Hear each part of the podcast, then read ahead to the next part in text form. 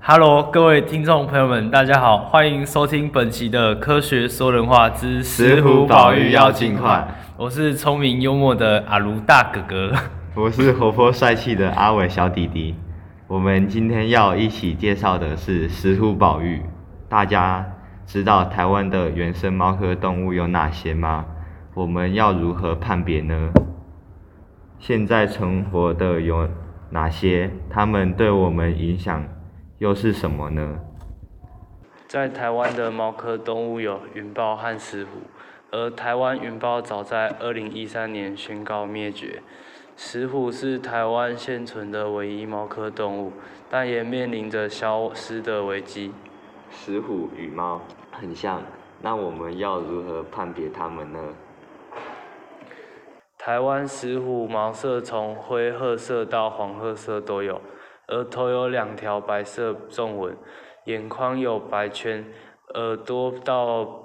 后有白斑，身体、四肢和尾巴都有明显的深色斑点。一般来来说的猫或流浪猫都指的是家猫。家猫的斑纹多为条纹或环纹，耳背没有白斑。那我们如何判别家猫与石虎呢？成年的石虎叫声为低沉的嘶喝声，没有家猫的喵喵声。小石虎的叫声很像幼猫，但更尖锐短促。那石虎与猫吃的食物一样吗？石虎在食物链中属于顶级消费者，以鼠类、野兔、鸟类为食，也会捕食蛇、蜥蜴、鱼、昆虫等小动物来吃。那我们。要在哪里才能看到石虎呢？石虎的活动范围在浅山，而又刚刚好和人类、流浪动物的生活范围高度重叠。它们的死因包含农药、猫犬之间的食物竞争、疾病传染。